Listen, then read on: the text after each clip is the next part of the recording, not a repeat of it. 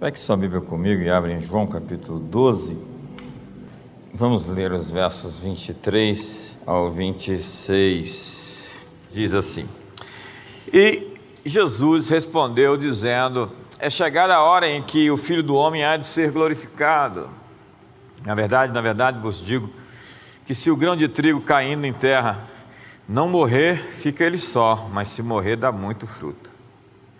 Quem ama a sua vida, perdê-la-á. E quem neste mundo odeia a sua vida, guardá-la-á para a vida eterna. Se alguém me serve, quiser me servir, siga-me. E onde eu estiver, ali estará também o meu servo. Se alguém me servir, o Pai o honrará. Se alguém me servir, meu Pai o honrará. Que texto este, meu Jesus. Nós somos discípulos que seguem Jesus ou somos apenas fãs que vieram para um tempo de entretenimento e de diversão? Fãs e discípulos podem se parecer por fora, mas o coração de uma multidão é completamente diferente do coração dos seguidores. Jesus fez bastante diferença entre seguidores e multidão.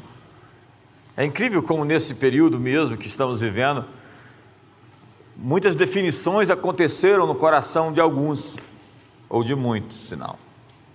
O sacrifício separa os fãs dos discípulos. Eu estava conversando com um pastor, estamos com muitos projetos juntos, é um grande líder nacional, e eu disse: Eu estou atrás das pessoas que vão subir a montanha, carregar a madeira e oferecer o sacrifício, porque é isso que eu quero fazer. Eu quero dar a minha vida por algo maior do que eu mesmo. Eu quero dar a minha vida para servir algo muito maior do que os meus intentos pessoais. Eu quero deixar minha marca no mundo, eu quero fazer a diferença.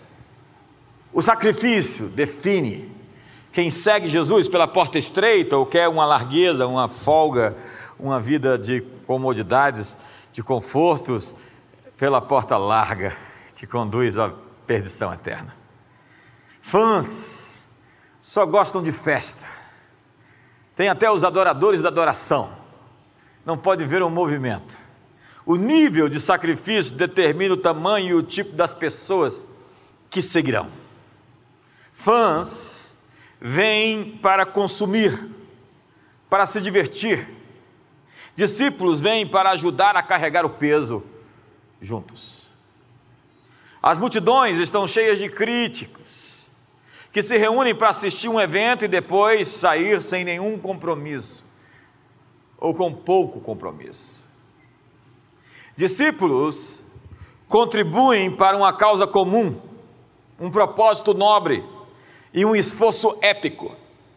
Jesus separou os discípulos e ele disse: A vós é dado conhecer os mistérios do reino dos céus, e por isso falava em parábolas às multidões.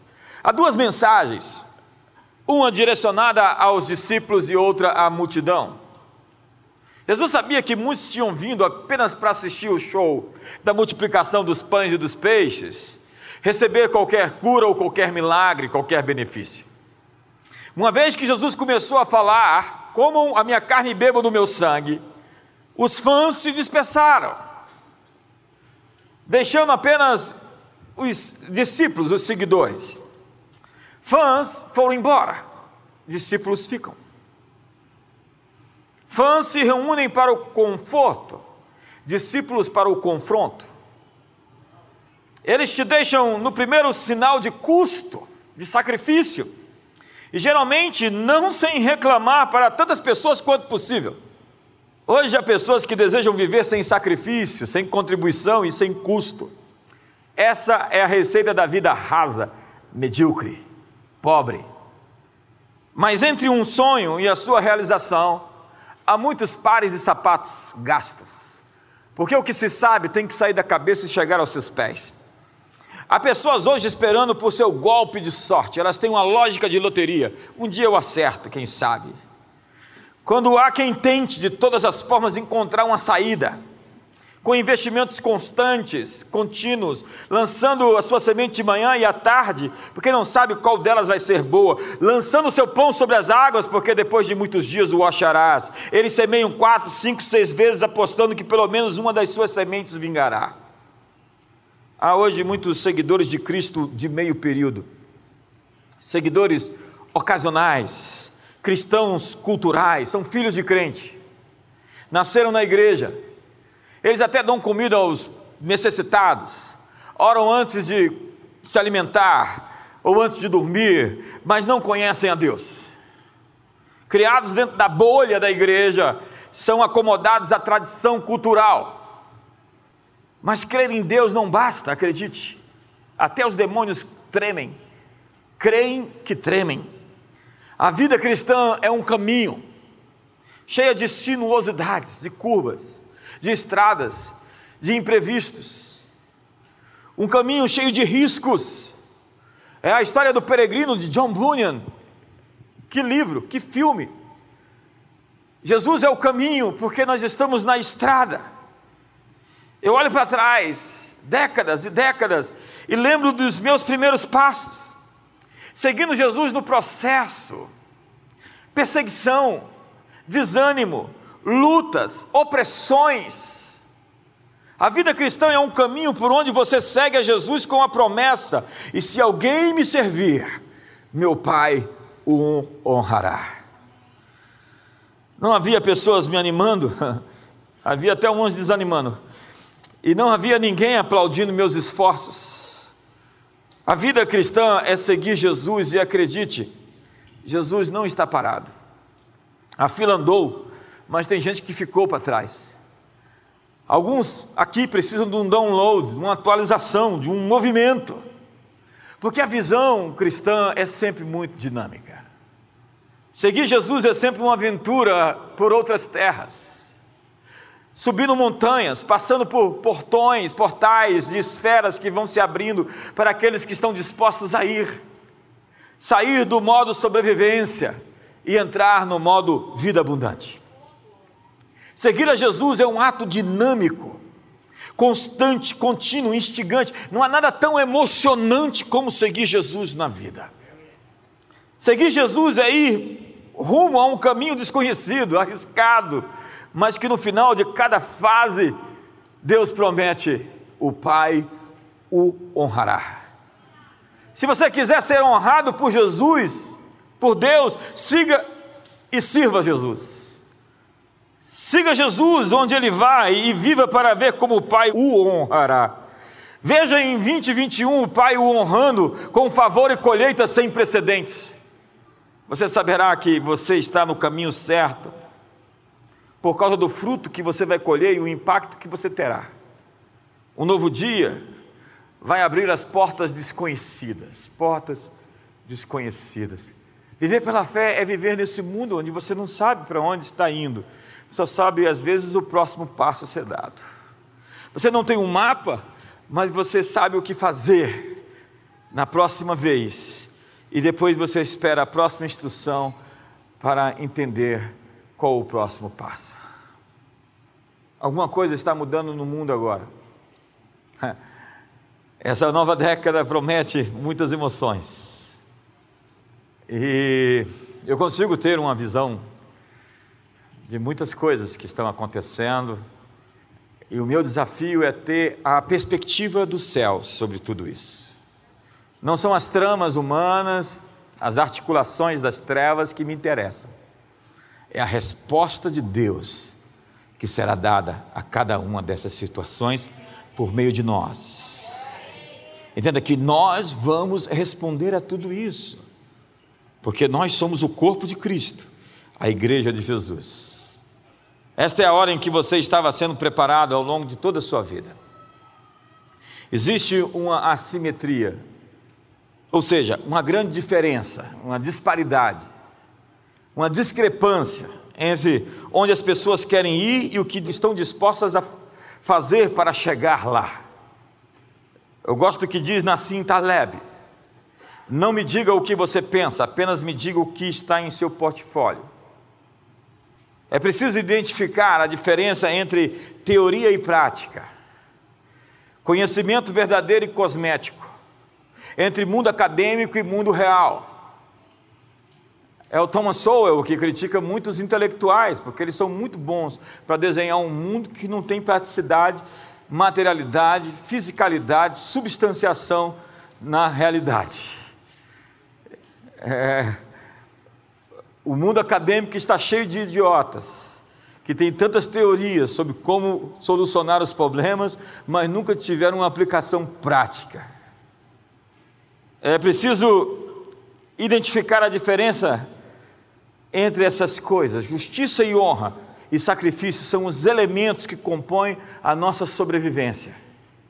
Chega, portanto, de conversa fiada, de blá blá blá, de papo furado o que queremos são resultados.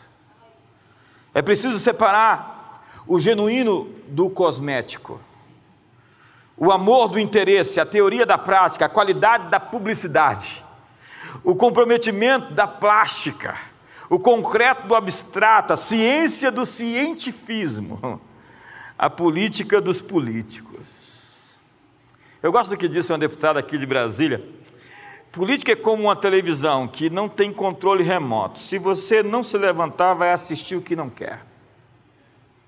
Quase todos os senhores da guerra foram eles mesmos guerreiros. Júlio César, Napoleão Bonaparte, Alexandre o Grande eram generais de guerra no campo de batalha. O imperador romano Juliano morreu no fronte, na guerra diante dos persas. Menos de um terço dos imperadores romanos morreram na cama. Eles tinham sua legitimidade como monarcas pelo fato de assumir riscos. Diga comigo essa noite assim: assumir riscos. Eu vou chegar lá, eu prometo. Era a troca de risco pessoal por uma posição de poder. Influência exige fluência, posicionamento. Há muitas pessoas querendo mudar o mundo sem sacrifício, vitórias sem esforço. É o que chamam em francês noblesse oblige. A nobreza exige. Ou seja, ser um lorde na antiguidade seria o mesmo que ser protetor dos fracos e indefesos. Uma pessoa não pode ser um lorde se não for um lorde. As sociedades foram governadas por aqueles que corriam riscos e não por aqueles que transferem riscos. Cidadãos comuns na sociedade não correm tanto risco como as pessoas na vitrine. Eu respeito pessoas na vitrine. Por isso, antes de criticar, coloque-se no lugar de quem está na arena. Por que as pessoas criticam? Em certos casos, porque queriam ter os resultados da outra pessoa e não tomou as mesmas medidas para chegar lá. Quem critica devia fazer melhor.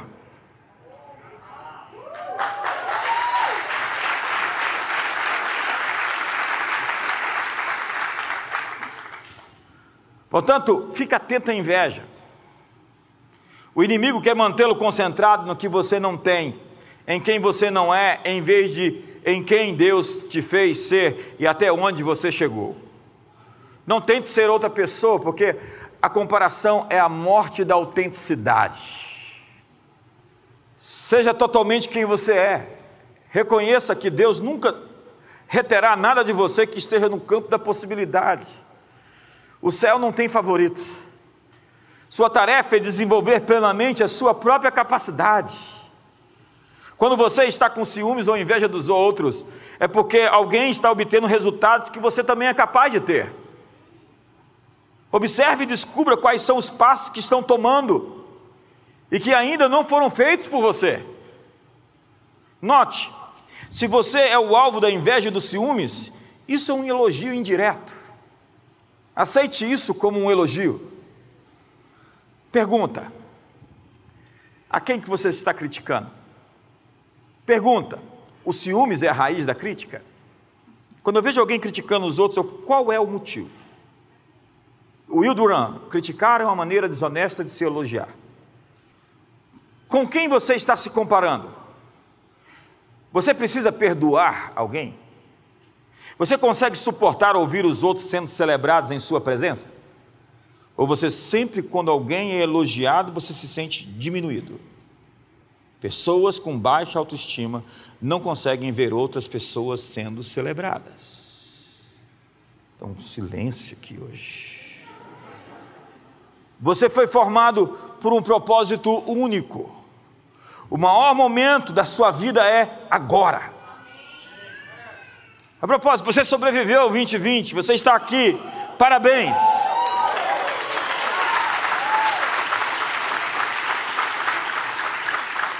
Agora é hora de sair da sua zona de conforto. Nós vamos para a luta. Deus não te fez para comodidade, para o status quo. Nós estamos esticados e vamos nos esticar até onde precisa ser esticado para alcançar onde temos que alcançar. Eu estou desafiado esses dias. Deus me falou algumas coisas bem disruptivas por esse tempo. Nós andamos até aqui num passo, e agora nós vamos acelerar esse passo. E se precisar, nós vamos arrumar asas para poder voar e alcançar o nosso destino. Nós vamos correr. Quantos estão prontos para correr? Quantos vão correr na próxima década? A Bíblia diz: corramos para a esperança que nos está proposta. Não é hora mais de eh, arrastar-se. Você já cresceu, você já não engatinha mais.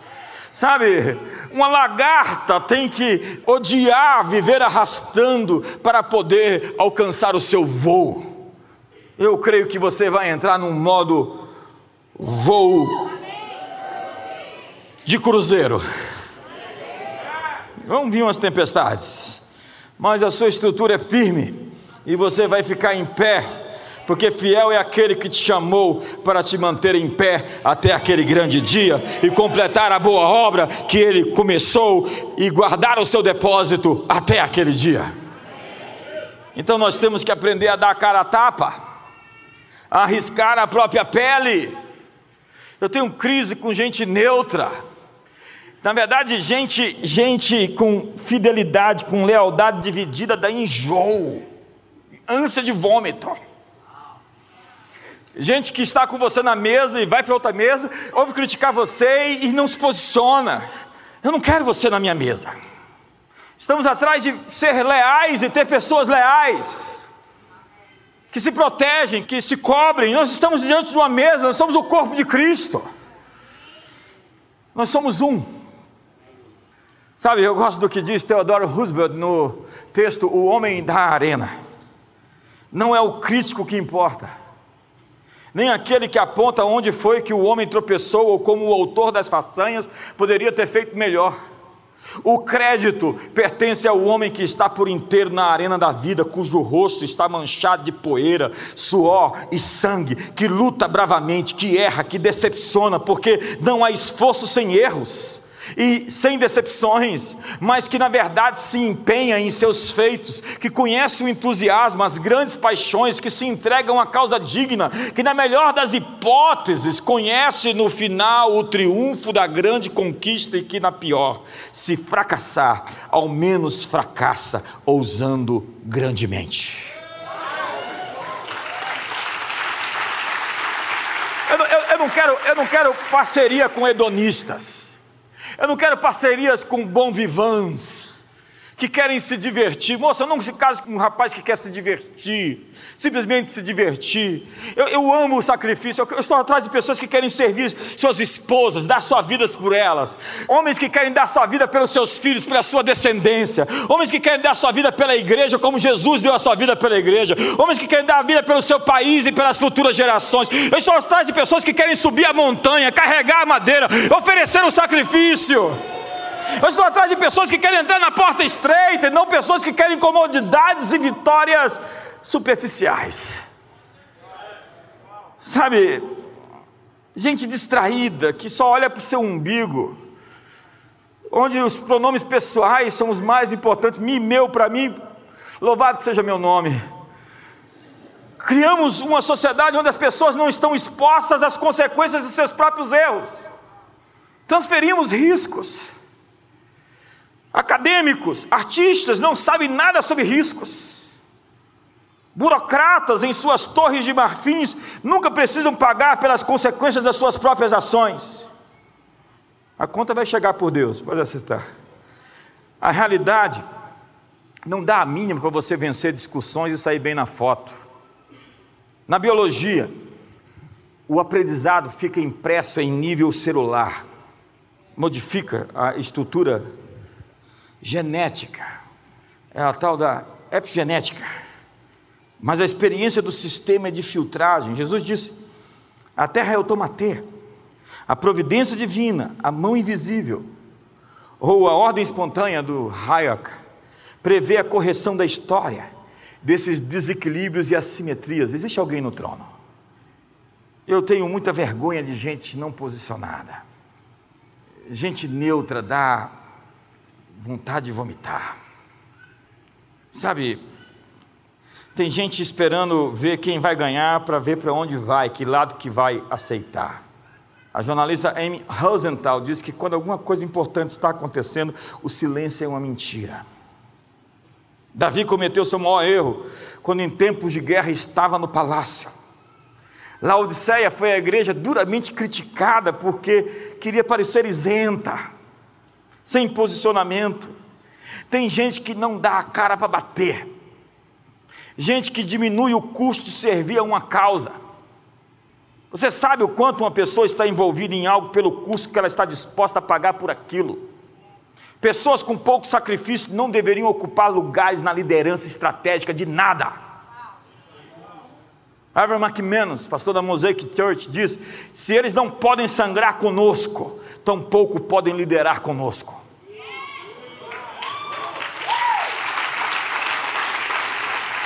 Estamos falando de reis e sacerdotes Estamos falando de imperadores que vão para a guerra em seus cavalos com a espada na mão para lutar e dizer para os outros: venham comigo, como o general Peyton.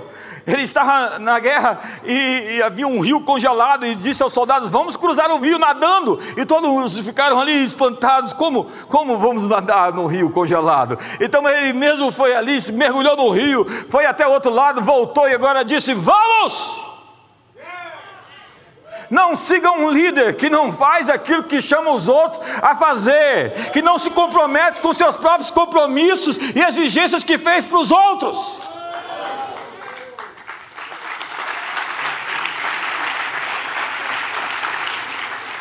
É o sacrifício que abre os céus e faz o fogo descer. Sacerdotes sacrificam, reis governam. Existe tanto privilégio como responsabilidade envolvida no ministério. Não queira só o privilégio. Estava com os pastores ontem à noite numa reunião e disse: as pessoas veem a nossa colheita, mas não viram os nossos sacrifícios. Nossa responsabilidade é cumprir, nosso privilégio é desfrutar. Michelangelo pintou a Capela Sistina, 400 figuras em nove cenas do livro de Gênesis. Eu fiz um tour ali dentro incrível. Fantástico tudo aquilo. E no canto escuro da Capela Sistina, ele estava ali e ele teve problemas de vista, porque caiu muita tinta nos seus olhos. E as pessoas falaram: para que, que você está fazendo isso? E ele disse: Deus verá. Sabe que eu, como é que eu quero terminar minha vida um dia? Podendo dizer: Deus verá. Aquilo que foi feito, o Pai recompensará. Se você me segue e você me serve, o Pai o honrará. O mundo jamais viu um grande líder desprovido de comprometimento. Saiba pelo qual vale a pena morrer, porque se você não tem uma razão para morrer na vida, você não tem uma razão para estar vivo. Ed Milroy afirmou: o comprometimento nos dá novas forças, não importa o que nos sobrevenha doença, pobreza ou desastre, nunca desviamos os olhos do nosso objetivo. O que é comprometimento? Para o boxeador, é levantar depois de ir ao chão. Para o maratonista, é poder correr mais 16 quilômetros, mesmo quando não se tem mais nenhuma força. Para o soldado, é poder chegar ao topo do morro, mesmo sem saber o que há do outro lado. Para o missionário, é abandonar o próprio conforto para tornar a vida dos outros melhor. As pessoas acreditarão em você se você mesmo acreditar na sua causa. Eu não respeito isentões. Gente que não entra em bola dividida, que procura a todo custo preservar a sua imagem, a sua reputação. Tem gente que diz que está em nome de Deus, mas ele está por conta própria. Como disse alguém outro dia saindo do governo para preservar a minha biografia. Deus está procurando pessoas que confiam nele. Está em Hebreus capítulo 11.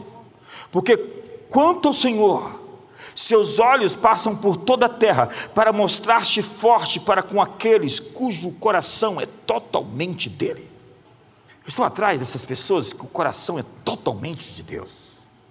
Eu ouvi um testemunho do James Gold em 2012, eu nunca esqueci ele na mesa, contando a história dos avivalistas de Wales, que dizia-se que eles paravam guerras, eles mudavam a atmosfera, eles tinham um poder de intercessão singular, aquelas coisas de Elias.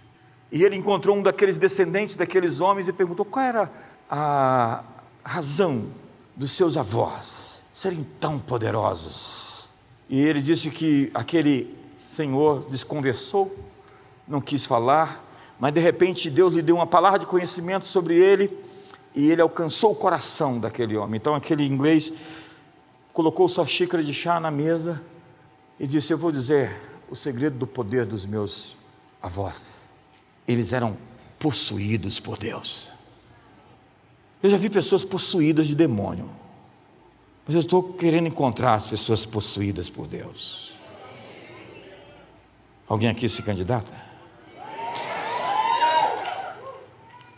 Em 31 de outubro de 1517, um homem possuído por Deus pegou 95 teses e colocou na capela de Wittenberg, na Alemanha, e aquilo sacudiu o mundo todo.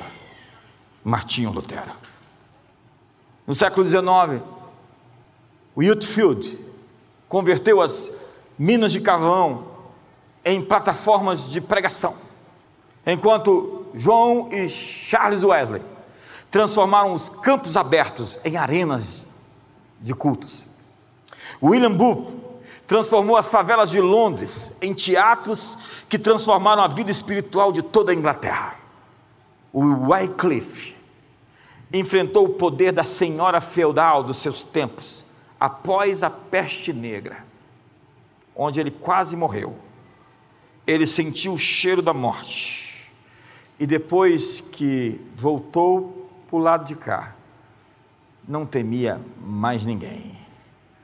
E aquele ponto de inflexão onde ele ficou sujeito a não existir mais nesse mundo como um humano vivo, fez com que ele saísse da morte com uma coragem para viver que não tinha antes. A pandemia pode deixar você com medo o resto da vida, ou pode fazer com que você sinta que você é tão frágil que você precisa dar a sua vida por algo que cause um terremoto no mundo. Qual é a sua escolha? viver com medo ou ter uma vida de coragem que vai fazer com que os planos de Deus e a sua glória sejam manifestas aqui na terra. Estamos numa época de transformar salas de reuniões e universidades em plataformas. Estamos numa época de entregar a nossa completa entrega. Há pessoas que parcialmente se deram para Jesus. Elas são muito suas ainda. Elas têm muitas reticências, elas ainda lutam com Deus. Elas têm muitas agendas e sonhos pessoais. O texto que eu li fala sobre Jesus se entregando à cruz. Ele foi capaz de mudar o mundo inteiro, porque ele completou sua entrega. Muitos de nós entregamos nossa vida para Jesus, nos convertemos, e o aceitamos como Senhor. Mas muitas vezes a palavra Senhor não tem o significado de um dono, de alguém que manda em nós. É um apelido, é uma expressão de religião, é uma retórica não representa de fato, Senhor Jesus, eu estou indo para onde o Senhor me mandar. Representa por vezes, Senhor Jesus, talvez eu vá se o Senhor me convencer. Acredite, estamos vivendo os tempos mais caóticos dos meus cinquenta e poucos anos. E Deus está prestes a criar algo novo. Porque é assim que acontece. A terra está vazia e sem forma. A treva sobre a face do abismo. Bagunça e confusão. E Deus diz: haja luz. Entenda que a maneira de Deus criar é mediante caos e confusão. Maimônides, em seu Guia dos Perplexos, que foi um grande filósofo judeu do século XI, dizia que Deus edifica, constrói a partir do caos, da desordem. O que nós estamos vendo, Brahmo nações, reinos se abalam, ele faz tremer a terra, toda a confusão, as águas espumejam, os montes se lançam para os meios dos mares. É a maneira de Deus transformar o caos em uma nova ordem. O que está vindo para a próxima década, pode acreditar, será muito melhor do que jamais vivemos, ouvimos na história. O Espírito pairava sobre a escuridão e as profundezas clamavam pelas profundezas. Quem acha que esse é profundo? Ele é o profundo. Quando ele pairava, ele começou a semear sua semente num processo de gestação. Era Deus prestes a dar a luz a algo novo no mundo. E com isso eu termino. Veja só. A ideia de Gênesis 1, verso 2 é uma incubação. O espírito está se movendo no meio da desordem, como numa gravidez.